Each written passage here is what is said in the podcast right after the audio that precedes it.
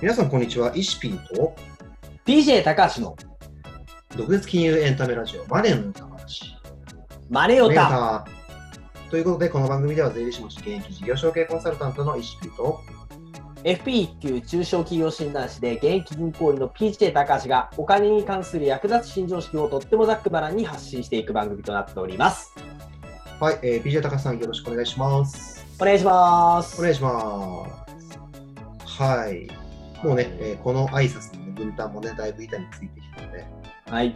噛むことも少なくなりましたが、本日の、えーテーマ早速やっていきたいと思います。タイトルコールお願いします。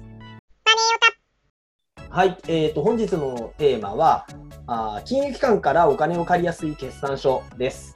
おー、いい内容やるね。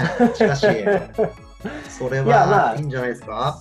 そうね、あの僕もまあ普段ね、こう住宅ローンの話であったりだとか、あるいはうんこう節約しろとか投資するべきだよみたいな話をこれまでしてきたんだけど、基本的に、えー、と銀行でも法人バターを歩いて、えー来ている人間なので、えーまあ、貸し出しとかですね、今コンサルやってますけど、おと貸し出しとか、そういうところは、あー割とおと理解をしているつもりなので、その辺について、えー話ができればなっていうふうに思ってます。ああ、そうですね。てかこれ、あの、まあ、経営者の人にも見てほしいんだけど、あのうん分かってるようでね、全然分かってないから。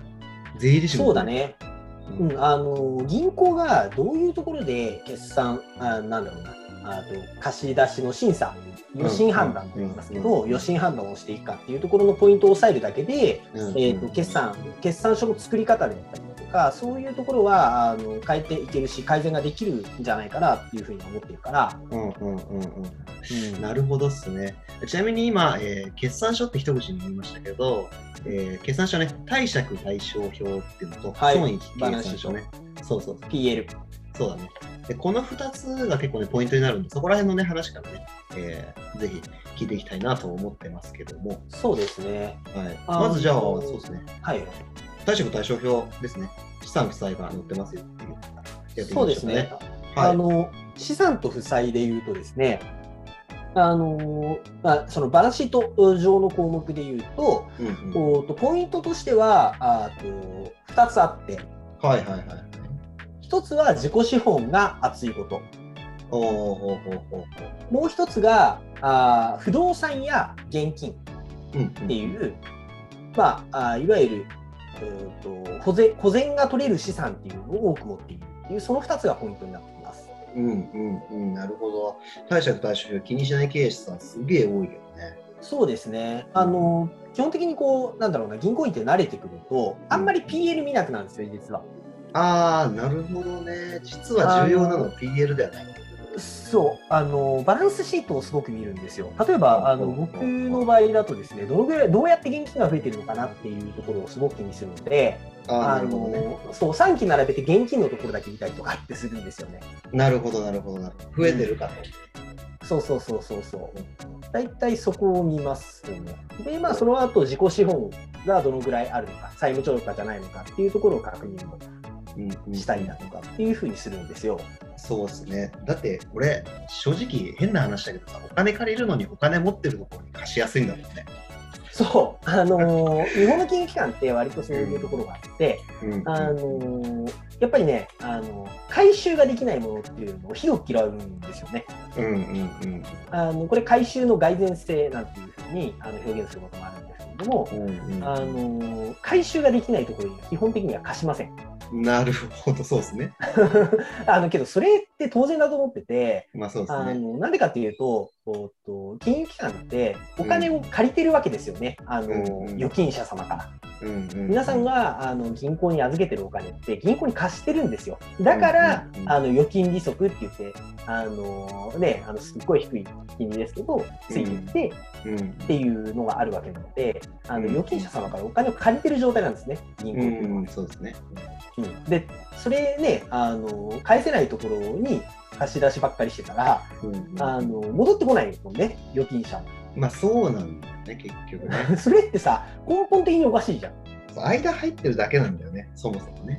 そうそうそう。だってさ、あの預金、まあ、資金融通っていうところがね、銀行というか、あの金融機関のあの機能なので、うんあのなんだろう、預金者だだから、う僕たちですね、一般の人たちもそこに預けて、もうあのうんほぼ、ほぼほぼ潰れないだろうっていうような気持ちを持って預けて、うんで、それであの銀行はあの事業融資だったりだとか、住宅ローンというところにあのうん貸し出しをして、利息を得て、そこの利ざやで食ってるっていうようなビジネスモデルだったから、これまでは。うんそうですね。大体あの自分たちが預金預けてて、そのお金をあの現金とか何も持ってないと回収ちょっと難しいところに貸していいと思ってるんですかって話なんです。そうそうそう。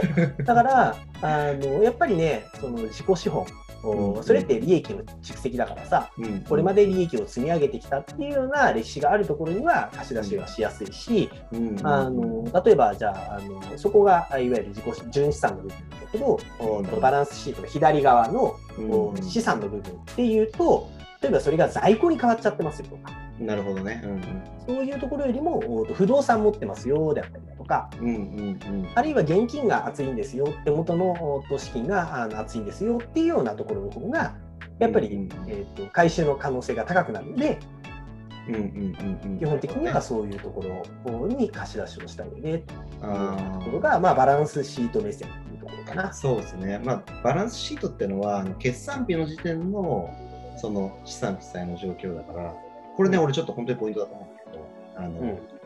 決算期ね、うん。いつにするかって、うん。これからするとね、重要になるよねって話で、現預金たくさん持ってる時期にうん。決算しとかないと、うん。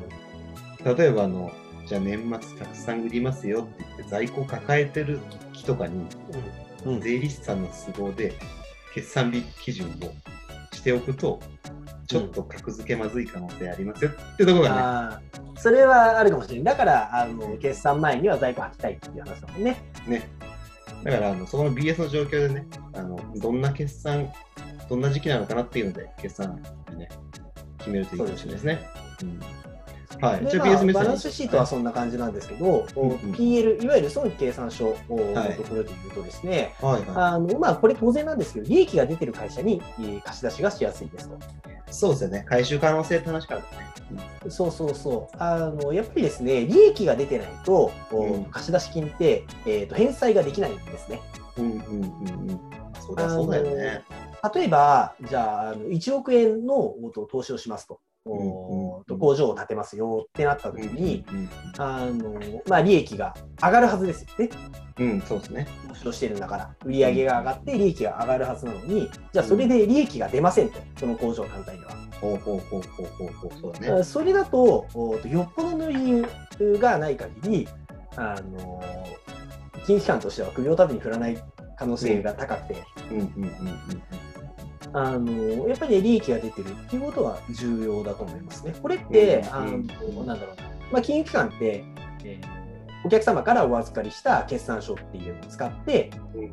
あの格付けっていうですね、ランキングを、ランキングっていうと、あのその、えーと、ランクをつけていくんですよ。うんうんうんうん。で、そのランクをつけていく中でも、やっぱり利益っていうところはすごく重要になってくるんですよね。うん。スコアリングとか言ったやつね。そうそうそうそうそう、スコアリング、格付け、えーうんますけどね。で、まあ、そこも、おーっと、なんだろうな、より上ので段階というか、利益の上の段階、あの一番下が当期純利益だ。うん、うん、そうだね。あの当期純利益、あの税引き前利益、あの経常利益、そうだね。で営業利益ってあるんだけど、営業利益っていうのが本業での利益なので、そうだね。そこがめちゃくちゃ重要になってくるっていう話ですね。うんうんうん。まあ、上の段階で利益が出てた方がポイント高いよっていう話だね。そうです、そうです、そうです。そはいの方が格付けが良くなるっていうような感じになるんですよね。うんうんうん。だからまあ、あのその辺かな、多分えっと決算書でいうと、自己資本が厚い、えー不動産とか現金が多い、あとは利益が出ているっていうようなあところが多分3点が決算書としてのポイントなんだけど、うんうんうんもうちょっと踏み込んで、うんうんうん。あのじゃあ金融機関が審査をするときにどういう考え方で審査を進めていくのかっていうところもちょっと話をしていきたいな。おお、いいっすね、いいっすね。うんうんうん、あの銀行であのまずその融資をするときに教えられるのが筋と押さえっていう考え方なんですね。うんうん。筋と押さえね。うん。そうで筋っていうのが使い道の話。ほうほうほうほう。何に？例えばそううん何に使うかそうあの例えば、えー、とじゃあ工場に投資をしますなのか、うん売上が拡大して、えー、と人が増えてきたので、うんえー運転資金が増加しましたからあそこに使いますよっていう話なのか。すげえ厳しいもんね。資金使途とかいうやつね。資金使途はね、あのこれは本当に違反してるとかなりまずいので、えーとうんそこのおと何に使うかっていうところは非常によく言います。うんうんなそれなんでかっていうと、何に使うかによって、うん。うん。どうやって返済するか、あのいくらぐらい返済の原資が生まれるかっていうところが分かるようになるんですね。ああ、なるほどなるほど。例えばまあさっきの話で1億円の工場を建てますっていう話があったと思うんだけど、うんうんうん。1億円の工場を建てて、で、えー、とそこで、えー売上が、じゃあ例えば3億円上がります、毎年。うん3億円上がって、で、そのうちのおと1000万円、3億円のうちの1000万円っていうところがあうんのキャッシュとしてできますよっていうふうになっていくと、うんうんあのじゃあその1000万円は返済に充てられるよねうんうん。っていう話になるので、そうだね。そう、あのいわゆる回収の蓋然性、さっきも出ましたけど、回収の蓋然性が高いよねっていう話になっていくわけですうんうんうん。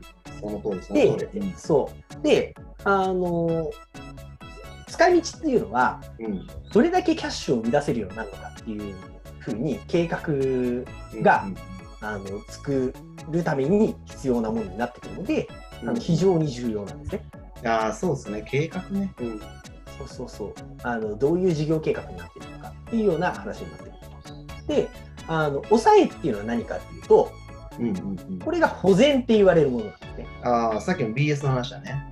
そうあの、回収ができるかどうかっていうところなんですよ。うんうんその回収ができるかどうかっていうのは、例えば、じゃあその事業が失敗してしまった場合、うまくいかなかった場合に、そのさっき貸した1億円って、ちゃんと返せるんですかっていう話なんですよ。うん。うんうんうんうんうん。で、そのと事業計画っていうのがちょっと、ちょっとリスクが高いなと、うまくいくかどうか分かんないぞっていうような時にも、例えば不動産で、えー、と1億円あるんですよ。これ、うんあの抵当権ついてない不動産であるんですよ。っていうものがあったとしたら、そこに担保をつけて、で、貸し出しをすることで、うんその事業がうまくいかなかった時も、回収が金融機関としてはできるような状況を作っていくと。うんうんうん。保全は大事だよね。うんあの保全はね、あのかなりよく見るので、あうんのそこが重要なんですね。で、なんていうのかな、うんとそのさその筋と押さえっていう考え方の中で、うんあの一つ出てくるのが、あ債務償還力っていう言葉が出てきます。よく債召喚力、務償還召喚力ってやつね。そう償還力、償還力っていうんだけど、あのそれは何かっていうと、えー、と当期純利益とうん。減価償却費を足したもの。はいはいはい。フリーキャッシュってやつだな。そうですね。あの、それを、それを使って、なんていうの、それを分子に、うん。えっ、と、借り入れ全体の総額っていうのを分母に置くと、うんお債務償還力っていうのが出るんですね。うん。なるほど。ださっきの例でいくと、えー1億円借り入れをしました。うんで、1000万円利益が出ました。っっていうところになってくると、お1億割る1000万っていうことで、えー償還力っていうのは10年で出てくるんですよね。ほうほうほう利益を、えー、1000万で割ると。そうです、そうです、そうです。借り入れをで利益で割ると。そう借り入れを利益、利益と原価償却費で割る感じなんだけど、でまあ、割と簡単な計算算ですよね、そう簡単な計算なんですよ。で、えーっとその10年が、これ大事なんですけど、その10年が長いか短いかってどこで判断するかっていうと、借り入れ期間で判断するんですね。あ、出す時のね、借り入れ期間。そうあの例えばじゃあ1億円を5年で出しますよってなったうんうんさっきの償還力10年よりも5年の方が短いじゃないですか。うん。ああ、そうだね、そうだね。そうでそうすると資金繰りってあんまり良くないよねって話になるんですよ。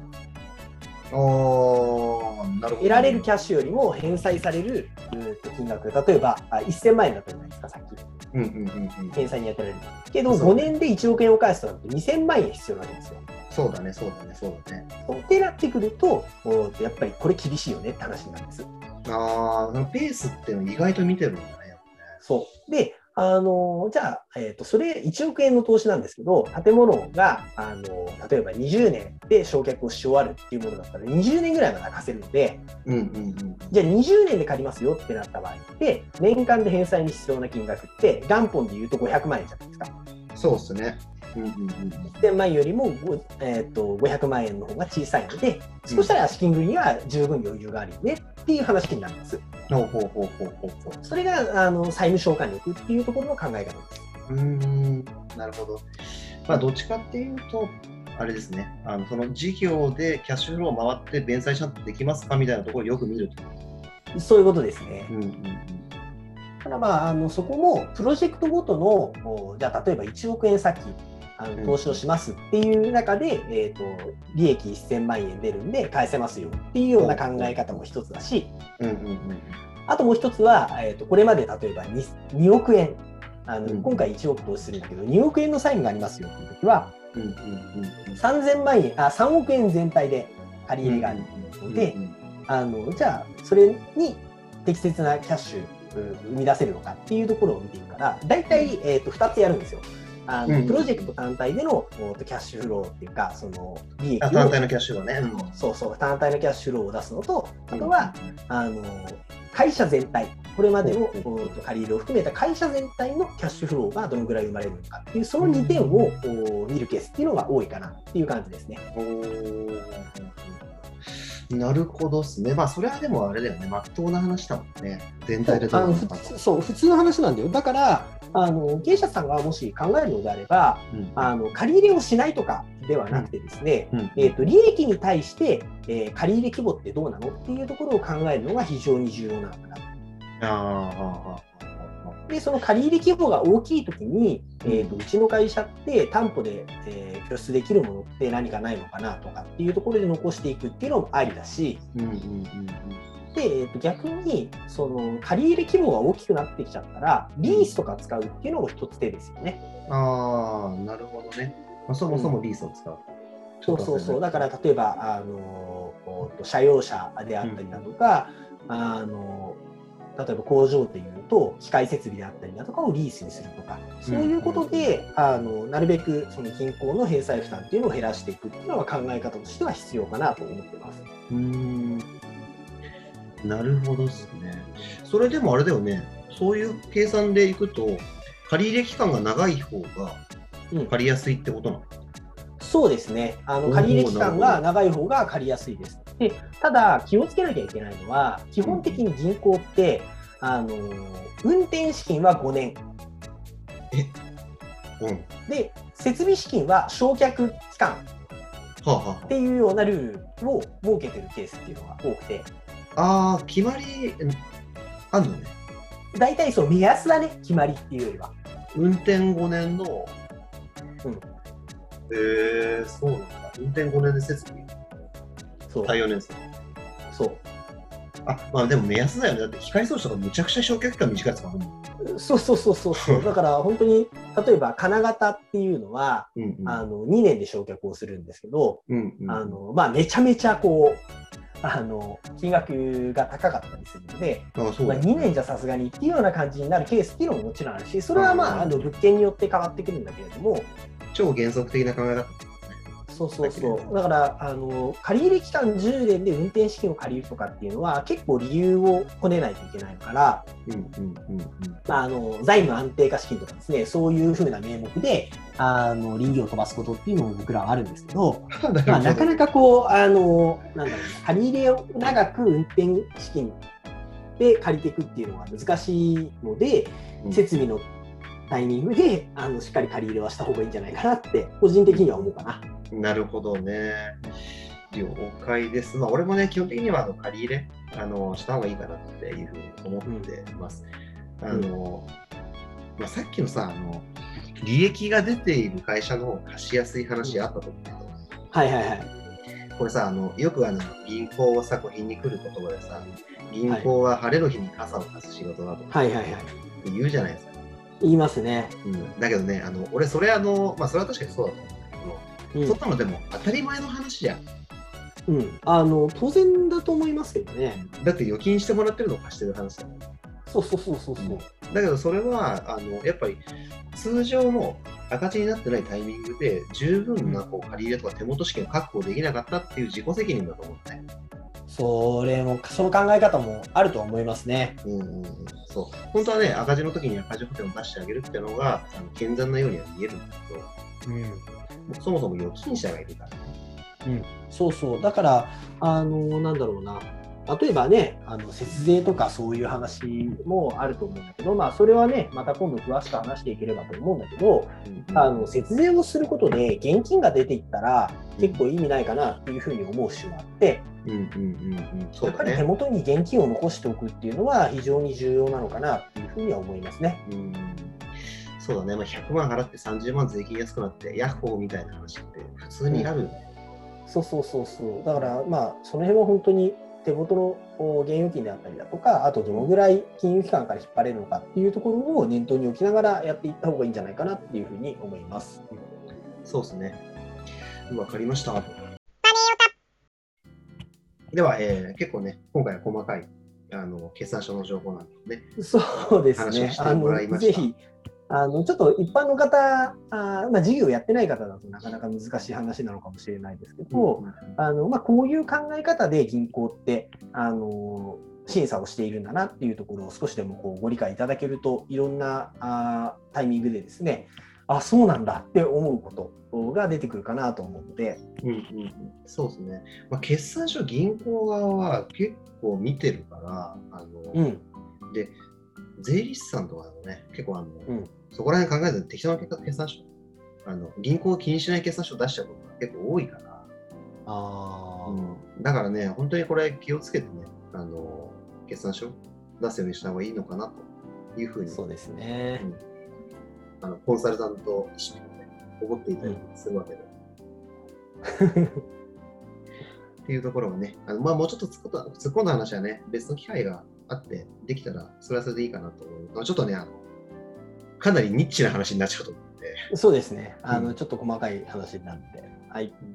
はい、と思います。じゃあ、えー本日はお時間になりましたので、えー終了とさせていただきたいと思います。はい。はい。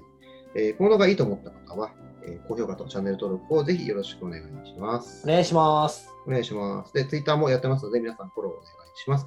えー質問とかね、はい、テーマのリクエストなんかあるときには、こちらに DM を送ってもらえれば、えー取り上げてやっていきたいと思います。お願いします。はい。じゃあ本日終了となります。皆さんありがとうございました。ありがとうございました。またね。バイバーイ。